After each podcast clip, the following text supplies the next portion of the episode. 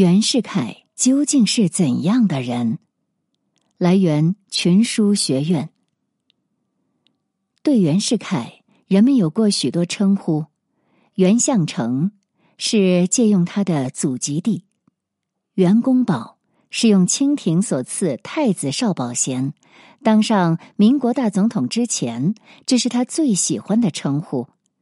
大总统从他五十三岁叫到五十六岁。但长子袁克定即使在新中国成立后，提起父亲依旧称先大总统。洪宪帝从一九一六年一月一日到三月二十二日，共八十三天。还有卖国贼、窃国大盗，从民国叫到新中国，出现在历史教科书里。他的后代在上历史课的时候，不是无地自容，就是回家。暗自流泪。袁世凯究竟是怎样的人？重新审视他所处的时代，或许会得出更接近客观的结论。广州市社科院研究员骆宝善经研袁世凯二十多年，能一眼辨认出袁氏手迹。他说：“我读书的时候，袁世凯是窃国大盗。”我在中大教书时，也跟学生说袁世凯是窃国大盗，直到我退休了，才能不这样讲了。过去史书上说袁世凯是个纨绔子弟，其实不是这样。从同治十三年到光绪三年，他正正经经在北京读了四年书，长进很大。他自己说过，那几年为了要博一个功名。他读书累到吐血，都没有考取一个举人，这是他一生最大的遗憾。骆宝善忽然记不起袁世凯某年乡试所做的挺不错的联句，女儿悄悄递进来一张纸条：“光绪五年，重门惊蟋蟀，万瓦冷鸳鸯。”字是骆宝善的妻子刘禄生写的。夫妻俩都是袁世凯的研究者，连女儿对袁世凯也很熟悉。袁世凯留下来的东西是一批家书和向清朝政府报告的文牍。从家书中看，他的思路很清晰，考虑事情很周密，对事情的把握和分析肯定在同龄人之上。骆宝善说。骆宝善主持了国家七五社科规划基金资助的袁世凯研究项目，他主编的《袁世凯全集》囊括了所有已发现的家书和文牍，在二零一一年夏天出版，计三十卷，两千五百万字。袁静雪是袁世凯的三女儿，原名袁淑珍。他印象中的父亲总是军人派头，黑呢制服，站或坐时腰背挺直，平常少有笑容，生气时骂混蛋，气急了混蛋加三级。待部下很客气，但他们都很怕他。有人夸张的说，袁世凯坐在那里，金光四射，像一只老虎。在中南海的时候。袁世凯吃饭时要奏军乐，溥仪在我的前半生中记道：每当军乐升起，总管太监张千和的嘴就会因生气而变瘪，简直钟鸣鼎食，比皇上还神气。统领军人对袁世凯来说，比起做文章来，到底容易多了。一次闲谈，张之洞问袁世凯练兵的秘诀。袁世凯说：“练兵事看似复杂，其实简单，主要是练成绝对服从命令。我们一手拿着官和钱，一手拿着刀，服从就有官和钱，不从就吃刀。”国民党人杨思义回忆说：“袁世凯深知人情，除了威胁之外，还有利诱，事情便可圆满。”被清廷开回原籍张德金安阳环上村三年，袁世凯不仅仅是湖上垂钓，他实在是很忙的。外界消息源源不断汇总到他这里。留日学生回国多绕道来拜，家中常常宾客满堂。他则是个人的才能分别给待遇、给资助。所以徐芷言在笔记中说，那两年里几乎每个月都有革命党揭竿而起，皆原之金钱征发力也。袁世凯待人接物礼数周全，出手大方。孙中山、黄兴、陈其美分别在京受到过袁世凯的隆重招待。袁世凯把自己所住的石大人胡同迎宾馆腾了出来，让孙中山下榻以示恭敬。把总统府搬到铁狮子胡同陆军部，仅张自忠路三号。孙中山曾经对人说：“袁世凯真能办事，气度也不凡。”虽然习惯于玩权术使诈，但也是迫于时事，不得不这样。他还描述了见面时的观感：跟他刚一见面，他是至诚至真的样子；进一步谈，你会发现他话中有锋芒，眼光四射，一般人是窥探不到他的真心思的。我是心中存疑，所以也以一派城府相对。等到日后看他做的事情，全跟说的不一样。他真是一个魔力惑人的命世英雄啊！袁世凯早年亲近康有为，与之称兄道弟，是强学会中第一个捐银子的人。甲午战败后，他内心深处是倾向变法维新的。他对于西法的了解不在康有为之下。他上奏光绪帝的新政万言书，充满了新鲜气息和要求变法的急迫，代表了那个时代的先进。采用西法，彻底更张，对清廷的用人、理财、经济、军事、外交实行全面改革。晚清时期，跟袁世凯关系最密切的要人有三个：李鸿章、荣禄、易匡。袁世凯从朝鲜回京后，官居二品，是管辖温州、楚州两府的道台。当时军机大臣是翁同龢、李鸿藻、荣禄。李鸿藻尤其器重袁世凯，荣禄也附和。荣禄是一个城府很深的人，据说预言有数。因他出面保全，小战时期的袁世凯才度过了胡锦贵弹劾案的危机。非但未受惩处，反而受到清廷加冕。从此二人过从甚密。戊戌变法时，康梁及谭嗣同要袁世凯杀荣禄，是对二人的交情没有吃透。袁世凯真正建立政治威信，是庚子年间的义和团事件。当时华北大乱，山西乱，山东乱，京城也乱。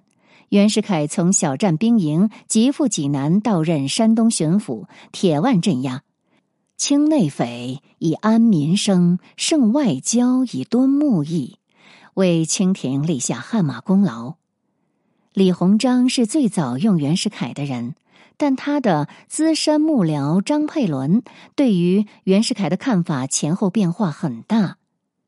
张佩伦是张爱玲的祖父。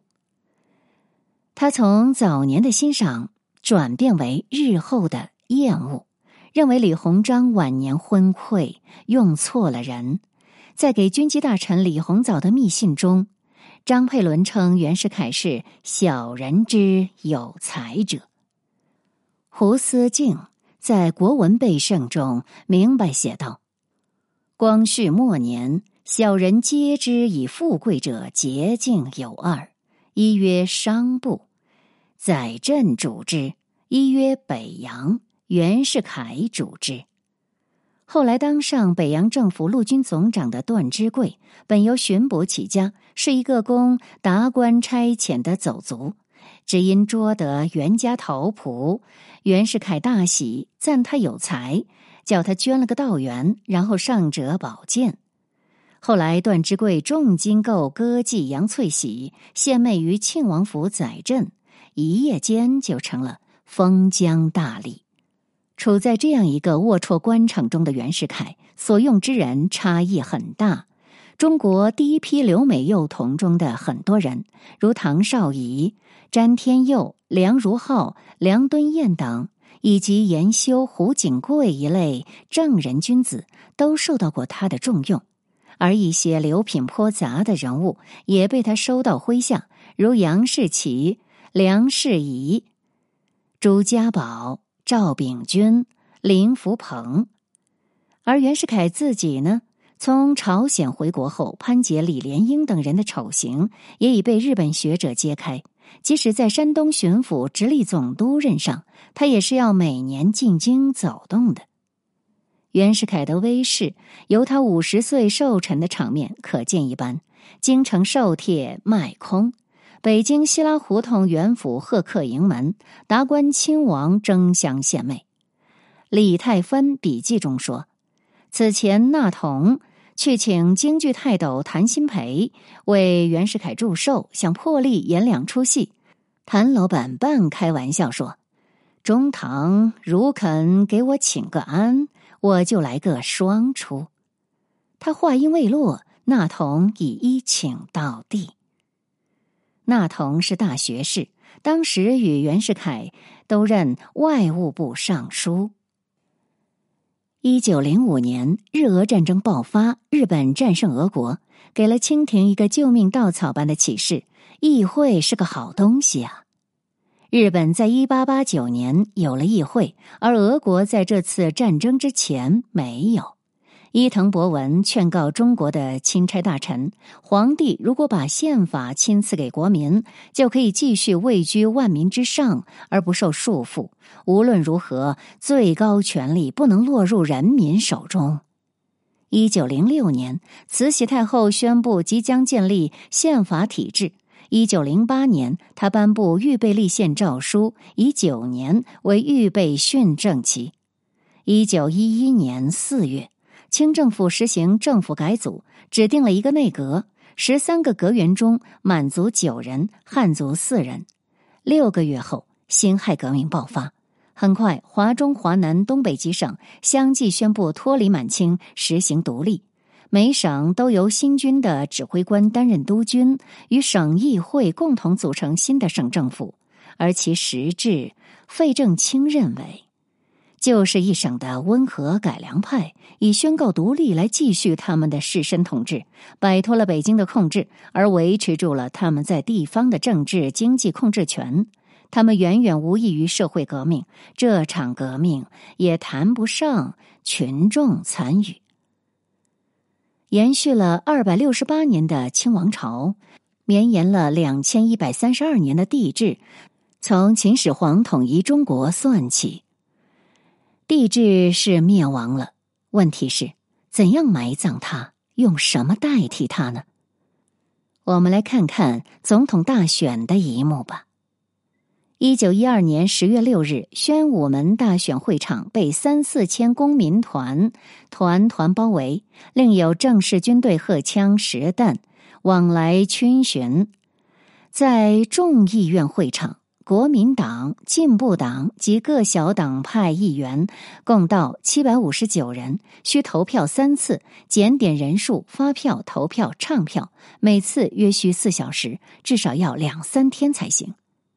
红帮首领张瑶清率领的这支公民团，本色就是流氓，他们代表民意，警告每位议员：不选出袁大总统，不准出场。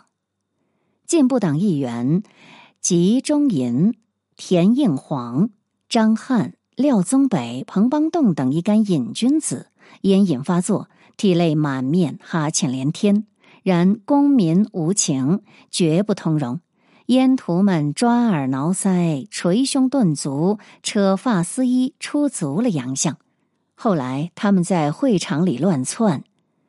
到处寻找国民党议员，又是拱手又是敬礼，苦苦哀求，让他们放弃自己的意愿，赶快选出大总统，好早早散会。进步党本部送来两担面包点心，说是拥护原总统的议员们用的，送进去了。国民党本部也送来食物，却送不进去。公民们破口大骂：“饿死活该！”国民党议员惨遭挨饿。第三次计票时，天已经黑了，议员们不得不在袁世凯和黎元洪之间做出选择。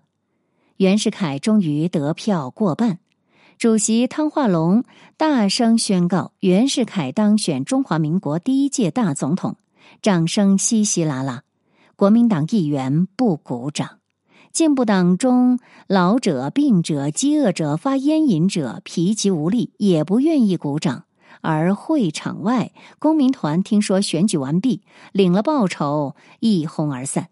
四天后，就任中华民国第一任正式大总统的袁世凯，身穿陆海军大元帅古蓝色礼服，头戴蝶羽帽，乘着八抬彩轿出现在故宫太和殿前。他宣誓就职后，文武官员都呼万岁。他登上天安门城楼，检阅两万多人的部队，是乘坐二人肩舆代步的。现存的一张照片中，那教父的肩头刚好在大总统的足下。一年多后的一九一四年十二月二十三日，在历代帝王都举行过祭天仪式的天坛，袁大总统也四天，他乘坐钢甲小汽车去的。从新华门到天坛，沿途加铺黄土，这是皇帝出行的礼节。章太炎说：“员工就职岁余见自祀。”外国观察家们依据他们对中国少得可怜的知识，曾坚信在中国皇帝是需要的。美国政治协会首任会长古德诺经短期访问中国，因而被认为通晓中国事务的。前哈佛大学校长查尔斯·艾略特安排为袁世凯当宪法顾问。古德诺根据在北京一年半的经验得出结论：中国缺乏他要表现的自由民主所应具备的法治、个人权利，甚至纪律都没有。因此，专制应该继续下去。直到他发展出对于政治权威有更大的服从，对于社会合作有更大的力量，对于私人权利有更大的关注之后再说。古德诺不幸落得一个坏名声，因为他似乎在理论上支持了袁世凯的复辟，而袁世凯预先支付给顾问五十万金的支票。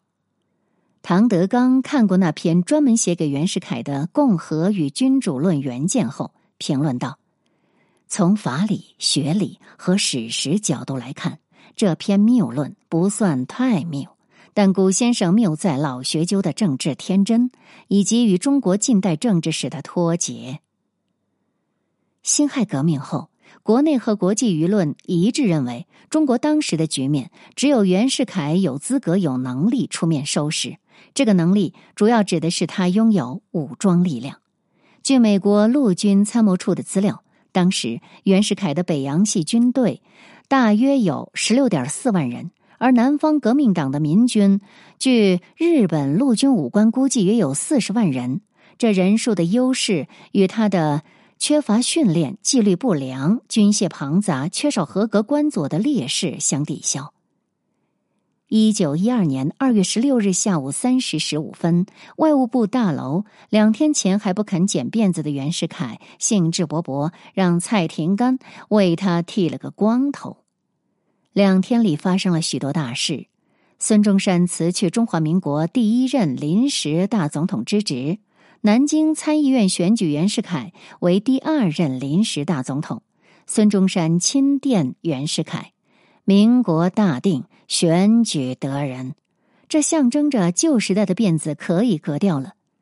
掌握政权时，袁世凯五十三岁，他深知怎样使旧制度运转，但对新制度所知有限。事实上，他是一个旧式人物，孝顺、迷信而封建。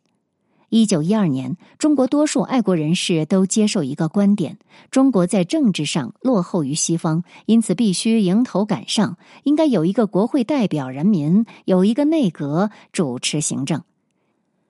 一九一二年三月，临时大总统袁世凯任命唐绍仪为总理，并组内阁。这些阁员觉得，他们应该听命于袁总统，而不是唐总理。一如北洋嫡系，只知有袁公宝，不知有大清朝。这个总理没有预算，没有党组织，没有靠山，没有权力。到六月，他只好辞职。同盟会领袖宋教仁深深专注于代议制民主的西方理想，他已经起草了一部临时宪法。一九一二年八月，他发动同盟会四个小党派联合组成新党——国民党。他搞过一次全国性选举，大约百分之五的人口有选举资格。宋教仁希望用立宪手段管理国会，驾驭袁世凯，把他变成傀儡。一九一三年三月二十日夜，年方三十一岁的宋教仁在上海火车站遭枪击身亡。六天后，国民党人在长沙的追悼会上称袁世凯是绝大之凶犯。暗杀大约是二十世纪初从日本舶来的，常与革命党人或侠如影相随，成为清末民初的一道风景。袁世凯坐在马车上遭遇过炸弹。晚清预备立宪，随五大臣出国考察的袁克定也见识过著名的人体炸弹吴越。他生前写过《暗杀时代》。袁世凯的手下也搞过暗杀，孙中山、陈其美、黄兴、蒋介石的手下也都搞过暗杀。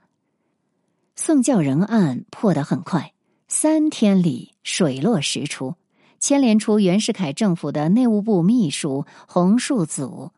内阁总理赵秉钧，但在庭审之前，凶手嫌疑人武世英突然暴毙在特别法庭的监狱，几位涉案犯或下落不明，或逃到租界，人证都消失。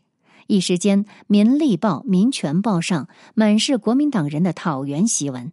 一年后，赵总理被神秘的毒死，继任者是段祺瑞。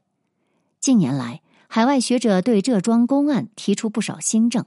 认为宋教仁是国民党内部权力斗争的牺牲品，对破案出了大力的青帮大头目国民党元老陈其美颇有嫌疑，而陈其美最后也是在上海被暗杀，而上海东华大学廖大伟教授则从民初帮会与国民党交恶、与社会关系紧张的视角，重新阐释这个血案。殷桂新。是中华国民共进会会长，在社会转型中，角色与地位与革命党形成落差，因而产生报复心理。宋教仁在国民党内的实际地位和未来政治角色，决定了他不幸被选为报复对象。红线大戏前，拥戴袁世凯做皇帝的公民、商会、乞丐、妓女、人力车夫等各种请愿团鱼贯登场。与其说袁克定及筹安会强奸了民意，不如说他们操纵利用了一部分民意。当时的人民实在是搞不清楚，这大总统和皇帝有什么区别。杨度一手策划了乞丐请愿团。有一天，他驱车经过闹市口，看到有两个乞丐吵架，其中一个厉声道：“今天还有王法吗？都是共和闹的。”假如皇帝复生，一定不会让你们这些人如此横行。我只有每天早晚祈祷老天爷再给我们一个皇帝吧。杨度大喜，这才有三天内召集不下万余乞丐请愿的壮举。袁家成是袁世凯的孙儿，十子袁克坚之子。袁家成在与家人聚会时也问：“我就是想不通。”他为什么一定要当皇帝呢？章太炎、汪凤莹都曾点明袁世凯的私心所在：元首不急事，特意继承问题而已。说白了，就是想把王位稳稳的传给儿子。他曾对五子克权说：“你大哥是个拐子，你二哥成天和一些清客鬼混，你们哪里见过天下有拐皇帝、书呆子皇帝呢？”类似的话，他对部下冯国璋、李鸿章的侄子李京熙也说过。据徐世昌记录，他对冯国璋说：“我绝无皇帝思想，袁家没有过六十岁的人，我今年五十八，就做皇帝能有几年？况且皇帝传子，我的大儿子克定残废，二儿子克文假名士，三儿子克良土匪，哪一个能继承大业？你尽管放心。记者在骆宝善、刘禄生夫妇家中看到一份珍贵的日本外务省档案影印件，这是一九一五年十一月二十二日出版的美国《独立周刊》对袁世凯的专访，题目是“中国的共和制将继续下去”。编者暗中说，鉴于从远东传来的惊人消息，袁世凯总统正在策划颠覆中国的共和制度，以便他自己做皇帝。我们很高兴提供他亲口给出的内容相反的保证。袁世凯对《独立周刊》记者说：“你们的杂志一定有能力让美国官方和人民深刻的明白，说我赞同恢复帝制，希望成为皇帝的论调，并不是由我的朋友，而是由我的敌人虚构的。中华民国是否会失败？现在我声明，不会。的确，在我国的一些地方。”有复辟帝制的呼声。就在昨天，国会建议我下令召集国民大会，制定新宪法。命令正在制定，将在两个星期内颁布。我希望在十二月末或一月初召集大会。大会将有重要行动，但并不与变动政府形式发生联系。尽管我希望某些部门，特别是行政部门的管理以及省级选举方式发生重大变化。可能会出现恢复君主制的问题，我相信会有相当长时间、相当认真的讨论，但是并没有出现帝制派成气候的迹象。然而，就在访谈还没有发表的十一月二十日，国民代表大会以绝对多数票批准了君主制。